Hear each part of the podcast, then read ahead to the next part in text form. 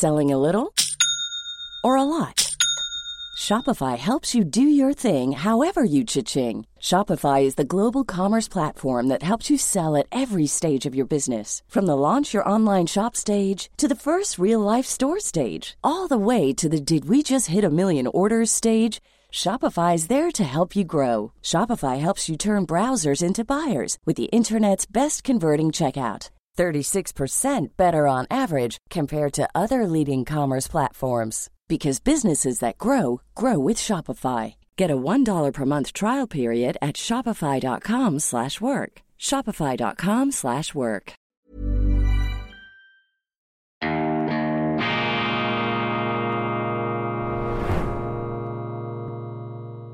Grüezi miteinander. Ich begrüße Sie ganz herzlich zu einer weiteren Ausgabe von Weltwoche Daily Spezial. Ein Rendezvous am Mittag und zwar mit unserem Nahost-Korrespondenten Pierre Heumann. Lieber Pierre, vielleicht erste Frage. Du sitzt in Tel Aviv. Wie ist die Lage? Wie geht es dir? Was kannst du berichten über diesen Krieg in Nahost? Ja, danke für die Nachfrage. Es geht mir gut. Wir haben einfach hier in Tel Aviv zweimal am Tag im Durchschnitt Raketenalarm. Das heult dann, dann heulen die Sirenen und dann müssen wir in den Schutzraum.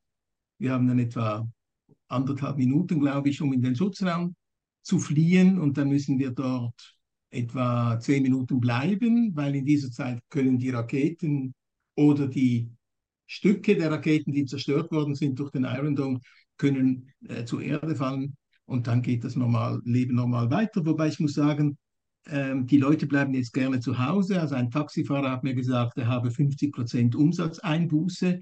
Äh, das Einkaufszentrum hier um die Ecke ist um 4 Uhr praktisch leer, sonst ist es bis 9 Uhr offen.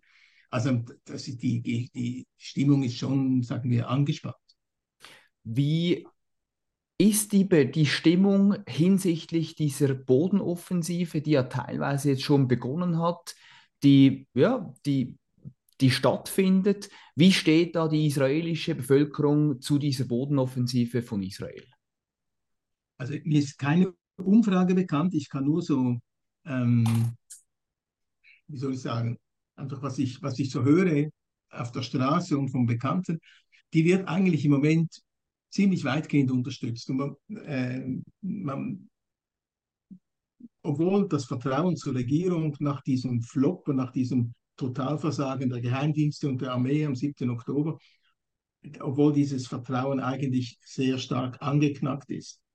Aber äh, die Leute, also Israel hat einfach am 7. Oktober einen kaum vorstellbaren Schlag hinnehmen müssen mit äh, 1500 Toten und 240 Entführten, die jetzt noch im Gazastreifen sind.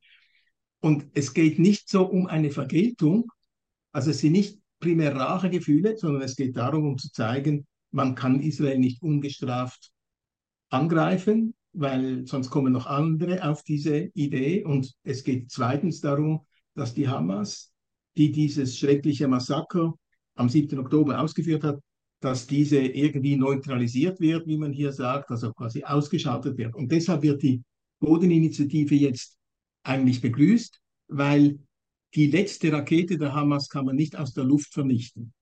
Und den letzten ähm, Hamas-Anführer kann man wohl auch nicht aus der Luft vernichten. Und deshalb geht die Armee jetzt mit der, Bo deshalb ist die stößt die Bodeninitiative auf ein ziemlich positives Echo. Im Moment muss auch sagen, dass es, das ist heute der zweite Tag. Es hat bisher noch keine Opfer gegeben auf israelischer Seite.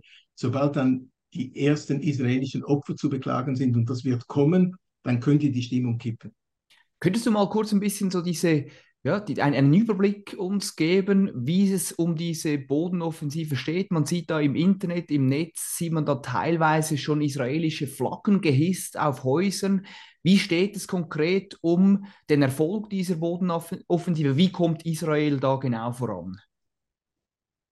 Es ist noch ein bisschen früh zu sagen, äh, wie das vorangeht. Äh, offenbar gehen die Israelis im Moment sehr langsam vor. Also die machen, ich habe mir das notiert, glaube ich, zwei bis drei Kilometer am Tag. Das ist relativ wenig. Und das ist auch eine Überraschung eigentlich. Man hatte gedacht, dass am Tag X, also wenn das losgeht, dass dann die große Invasion kommt. Das ist im Moment nicht der Fall, eben zwei bis drei Kilometer pro Tag. Das wären heute etwa vier Kilometer, wenn das der, wenn das der zweite Tag ist. Äh, der Grund dafür ist, äh, die Israelis haben einige Restriktionen zu beobachten. Eine Restriktion wäre, das sind immer noch 240 Geiseln in, der, in, in, in Gefangenschaft der, der Hamas im Gazastreifen. Und es besteht natürlich die Gefahr, dass wenn da, äh, und, und, und, die will man wieder rauskriegen, aber wenn man allzu schnell vorwärts geht, mhm. dann besteht die Gefahr, dass man die nicht mehr rauskriegt. Zweitens will man mit dem langsamen Vorgehen verhindern, dass die Hisbollah im Norden, also die, die schiitische Miliz im Norden, dass die äh, sich der Hamas anschließen könnte. Das hat sie bisher nicht getan, auch wenn sie ab und zu äh, Raketen auf Israel geschossen hat, aber es war nicht groß, der große Angriff. Ich wollte einfach zeigen, wir sind auch noch da. Ähm, dann muss man auch sagen, es sind im Moment 350.000 Reservisten im Einsatz. Nicht in Gaza, die stehen noch an der Grenze. Im Einsatz sind im Moment relativ wenig im Gazastreifen. Und es stellt sich die Frage, wie lange sich das Land das wirtschaftlich leisten kann. Es ist äh, auf einer Bevölkerung von 9 Millionen Einwohnern ist das ein, ein ziemlicher, ziemlich hoher Prozentsatz. Gibt ja mehrere. Im Moment, so ja. wie ich, ja. die, nur die, ja. die letzte Information, die ich hatte aus, von palästinensischer Seite, mhm. ist, dass die Israelis im Moment versuchen, den Gazastreifen in zwei Teile zu schneiden. Und zwar einerseits, also quasi in Nord, in einen Nordabschnitt und in einen Südabschnitt. Das würde bedeuten, äh, das tun sie, weil im Norden wird das Hauptquartier der Hamas vermutet mitsamt Raketenanlagen und Munitionslagern und wahrscheinlich auch äh, für die, wo die Geiseln sind. Äh, Im Süden offenbar gibt es wenig, weniger Infrastruktur. Also im Moment, so wie ich das vor einer Stunde gesehen habe, versuchen die Israelis diesen Gazastreifen in zwei Teile zu teilen. Mhm. Jetzt gibt es ja relativ viele Beispiele an gescheiterten Bodenoffensiven. Man denke an Vietnam, auch Ukraine, auch als mehr oder weniger aktuelles Beispiel. Wie sehen Experten, auch in Israel beispielsweise, diese Bodenoffensive? Wie beurteilen sie die Strategie oder wie beurteilst auch du diese Strategie dieser Bodenoffensive? Wie, und wie, wie realistisch ist denn diese Strategie, dass das eben für Israel erfolgreich sein wird? Ich muss sagen, die Strategie ist eigentlich nicht offiziell bekannt gegeben worden. Also man weiß, man kennt die Strategie nicht, man, man kann nur feststellen, was geschieht und was geschieht ist eben der langsame Vormarsch und offenbar die Zweiteilung des Gazastreifens. Es gibt Experten, die gewarnt haben, die sagen, das könne nicht gut gehen, ähm, aus militärischen Gründen, erstens, und zweitens, weil Israel wohl zu wenig Zeit haben werde, um dieses Ziel zu erreichen weil irgendwann kommt der öffentliche Druck. Dann heißt es, dann sieht man Bilder auf CNN und Schweizer Fernsehen und wo auch immer, zerstört das Gaza. Und dann kommt der öffentliche Druck, hört bitte auf. Hat ja schon begonnen mhm. mit der UNO-Resolution vom letzten Freitag. Mhm. Ähm, aber der innenpolitische Druck ist im Moment so stark, dass alles andere eigentlich nicht verstanden würde, von der Mehrheit des Volkes. Ich, wie gesagt, ich habe keine Umfrage gesehen, aber ich würde meine 70 bis 80 Prozent stehen im Moment dahinter, solange es keine Opfer gibt.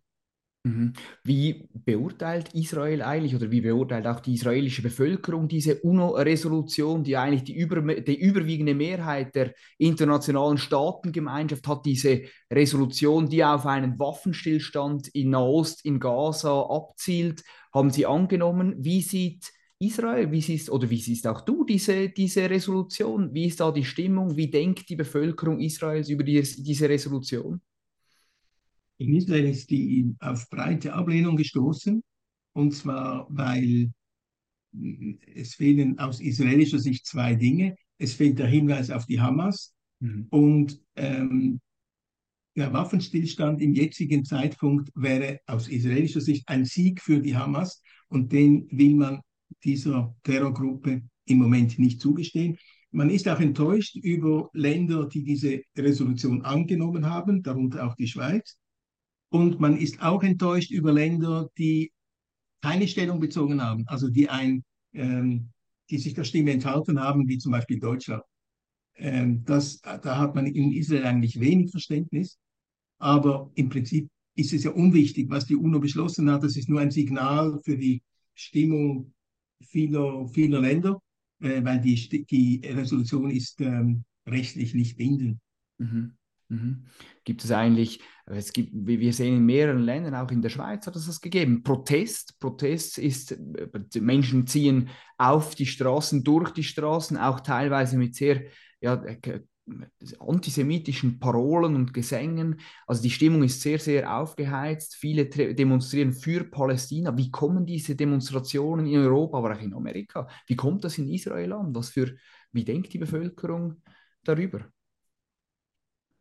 Es ist, äh, es ist ziemlich beunruhigend, ähm, weil eigentlich die meisten Israelis irgendwelche Beziehungen nach Europa, also Familien in Europa oder in den USA haben.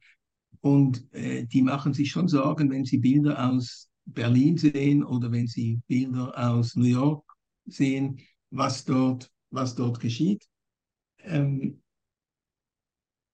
ja, es ist, ähm, man, man, nimmt das, aber eine Überraschung ist es eigentlich nicht, weil das geschieht bei jedem Konflikt, den Israel mit den Palästinensern austrägt oder mit dem Gazastreifen austrägt, dann gibt es immer Wutwellen. Erstaunlich ist für mich allerdings dieses Mal, dass es auf arabischer Seite bedeutend weniger Proteste gibt als in Europa oder in den USA. Und wichtig ist auch, dass die israelischen Araber, die etwa 20 Prozent der Bevölkerung ausmachen, dass die im Moment überhaupt nicht protestieren. Ähm, das war bei der letzten Auseinandersetzung mit, mit, mit den Palästinensern in Gaza, war das ein Riesenproblem intern. Da gingen in den sogenannten gemischten Städten, also wo Juden und, und, und äh, Araber zusammenleben, da gab es Aufstände, Lynchprozesse, äh, wurden Autos in Brand gesetzt. Dieses Mal überhaupt nicht. Das ist eigentlich ähm, erstaunlich und für die Hamas ein schlechtes Zeichen, weil sie hat bei den Arabern im Moment wenig bis keine Unterstützung.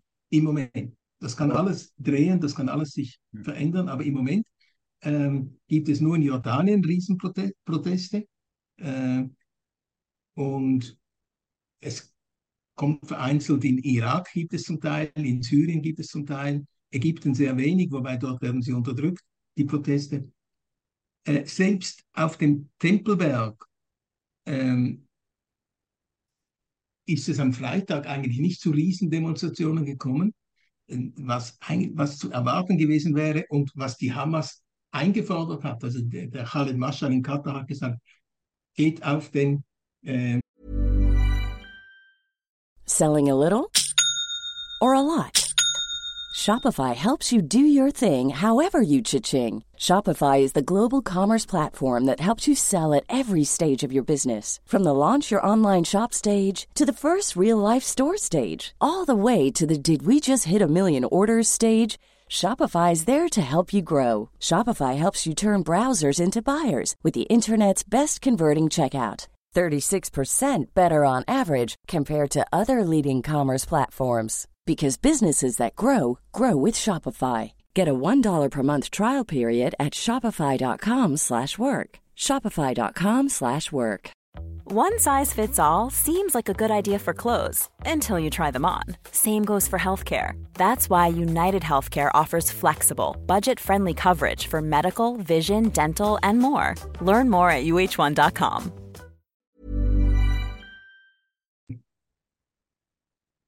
Tempelberg oder äh, auf dieses Heiligtum, Al-Aqsa-Moschee und protestiert dort gegen das, was in Gaza passiert. Also das findet hier nicht statt. Weißt du, weißt du, warum, warum diese Unterstützung ähm, ausbleibt, warum die äh, arabische Welt zum Anführungs- und Schlusszeichen einigermaßen ruhig und gesittet bleibt? Was sind da die Gründe dafür? Also Araber oder Muslims, mit denen ich gesprochen habe, ähm, die waren einfach schlicht entsetzt über das Massaker und die Gräueltaten, ähm, die von der Hamas veranstaltet worden sind, während Stunden. Das Schlimmste oder nicht das Letzte, das ich bisher, das ich jetzt gerade gehört habe, äh, war, dass man ein neugeborenes Kind in einen Ofen gelegt habe, um es zu backen. Also einfach um zu sagen. Und das stößt nicht nur im Westen auf Abscheu, sondern eben auch, auch bei Arabern. Mhm, mhm. Es gibt ja, äh, also die, die Kritik oder die Menschen protestieren, gehen auf die Straßen. Kannst du mal vielleicht sagen, was für eine Kritik, die jetzt da zuhauf gegenüber Israel geäußert wird, welche Kritik muss sich eigentlich Israel gefallen lassen? Was ist ja, vielleicht auch berechtigte Kritik? Wo muss man sich Gedanken machen? Und wo ist quasi die rote Linie erreicht, wo du sagst, das ist jetzt wirklich, das, das geht nicht, das darf man nicht hinterfragen, quasi da ist die Grenze erreicht? Man kann Israel sicher kritisieren, es ist sicher nicht perfekt und die Bilder, die man jetzt aus Gaza sieht, sind sicher nicht sehr sympathisch. Wer aber protestiert, von dem würde ich erwarten, dass er gleichzeitig die Hamas auffordert, die Gefangenen freizulassen, dass er die Hamas auffordert, auf Raketenbeschuss israelischer Städte zu verzichten. Ähm, das wäre eigentlich das Minimum, dass man um, um, um hier ernst genommen zu werden. Solange das nicht geschieht, solange man quasi nur die israelische Seite angreift und vergisst oder überspielt oder verdrängt, was hier am 7. Oktober geschehen ist, mhm. ähm, diese humanitäre Katastrophe, ähm, den kann ich eigentlich nicht ernst nehmen, muss ich sagen.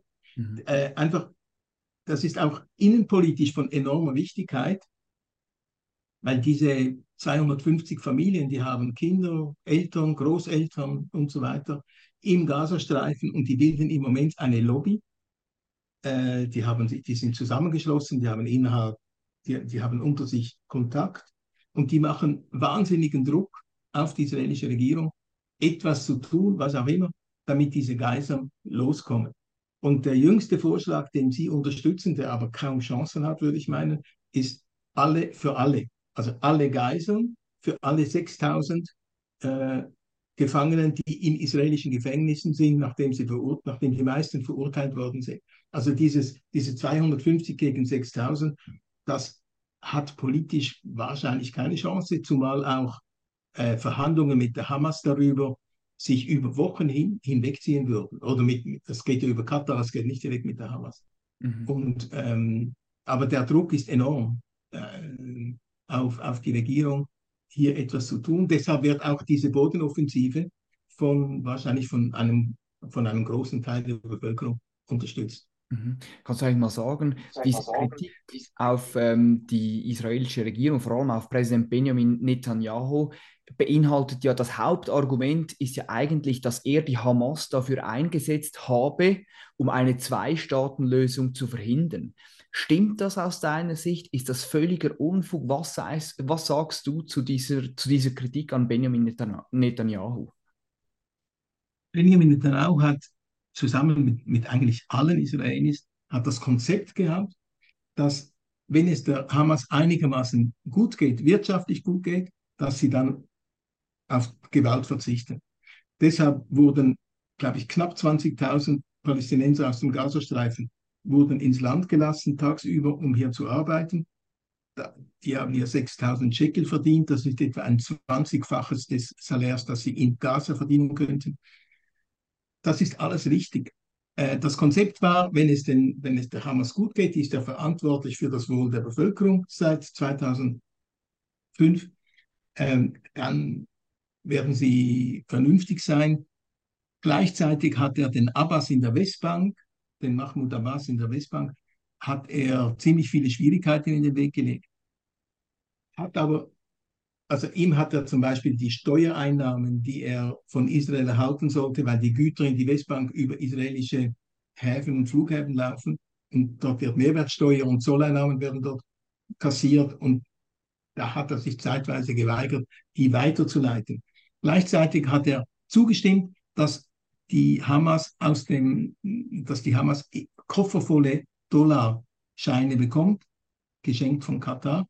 Das wäre ohne Zustimmung der Regierung nicht möglich, weil das muss über Tel Aviv gehen ähm, und dann über die Grenze nach Gaza. Also er hat die eigentlich, er hat die eigentlich, ähm, wie soll ich sagen, gefördert. Ähm, nicht auch um eine, vielleicht auch um eine Zwei-Staaten-Lösung zu verhindern, aber die hat eh keine Chancen im Moment, weil man muss sich einfach die Landkarte ansehen auf der Westbank.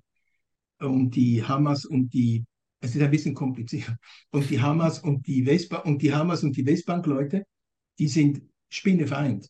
Also die hassen sich wahrscheinlich mehr, als sie die Israelis hassen. Das muss man sich einfach vorstellen, wenn man von einer Zwei-Staaten-Lösung spricht. Und, aber das war, das war ein Fehler. Und, aber diesen Fehler oder dieses falsche Konzept hatten eigentlich alle, weil äh, wenn man rational denkt, dann sagt man sich, also wenn es den Leuten gut geht, dann äh, sind sie nicht gewalttätig. Das hat sich nun als total falsch erwiesen und das wird auch Konsequenzen haben für die Zukunft, wenn, wenn es darum geht, den Gazastreifen wieder aufzubauen und wie man dieses Verhältnis zwischen Israel und, und dem Gazastreifen regeln muss. Da gibt es einige Vorstellungen, die wir vielleicht später einmal besprechen können. Aber im Prinzip ist das Konzept, wenn es der Hamas gut geht, dann ist sie nicht gewalttätig, ist in sich, also ist implodiert. Mhm, mhm. Ähm, du sagst, oder meine vielleicht letzte Frage noch, ähm, bei dieser UNO-Resolution, da haben zahlreiche Länder mitgestimmt, aber auch dagegen gestimmt. Sind, da sind Staatschefs sind dafür gewesen, andere sind dagegen gewesen. Alle wurden eigentlich unisono kritisiert. Ein, eine Frau Baerbock wurde kritisiert, Joe Biden wurde äh, kritisiert. Gibt es eigentlich derzeit in dieser aufgeheizten, ja emotionalisierten Stimmung irgendeinen Staatschef, den du, den vielleicht auch Israel als Hoffnungsträger sieht, als, als Brückenbauer, als als Vermittler in dieser ja nahezu aussichtslosen Situation in Nahost? Im Moment sehe es müsste ja einer sein, der für alle Seiten akzeptabel ist. Katar ist für die Hamas akzeptabel, kaum für die Israelis. Ägypten wäre wahrscheinlich, für, die haben Kanäle zu beiden Seiten. Äh, weiß aber nicht, ob der Ägypter, also der, der, Sisi, ob der im Moment großes Interesse hat, ähm, sich da einzumischen. Äh, die Saudis vielleicht, weil die Israelis haben jetzt neuerdings einen ziemlich guten Kontakt zu den Saudis und die Saudis als wichtigste arabische Nation könnten vielleicht auf die Hamas einwirken. Äh, Im Westen sehe ich weniger, sehe ich das weniger. Also der Joe Biden ist für, für die Israelis natürlich ein Engel, sage ich jetzt mal so, weil er ihnen beisteht. Aber für die Palästinenser im Gazastreifen hat er wenig, ein, ein, die mögen ihn weniger gut aufgrund seiner eindeutigen Stellungnahme für Israel. Ähm, andere sind zu schwach. Also ich denke, an die Schweiz, die, die ist hier überhaupt nicht vorhanden in diesem Konflikt. Also man muss ja die Leute kennen, man muss gekannt werden und das ist in der Schweiz nicht der Fall, also bei Schweizer Politikern nicht der Fall. Äh, Deutschland hat in der Vergangenheit eine wichtige Rolle gespielt äh, bei der Vermittlung. Da ging es um Geisel, äh, um eine Geiselbefreiung. Aber im Moment sehe ich eigentlich die möglichen Vermittler eher auf, im arabischen Lager. Hoffen wir das Beste. Lieber Pierre, herzlichen Dank, dass du dir die Zeit genommen hast. Alles Gute, bleib gesund, bleiben auch Sie gesund, liebe Zuschauerinnen, liebe Zuschauer, und schalten Sie das nächste Mal wieder ein, wenn es wieder heißt Weltwoche Daily Spezial mit Nahost-Experte und Korrespondent Pierre Heumann. Vielen herzlichen Dank und einen schönen Tag.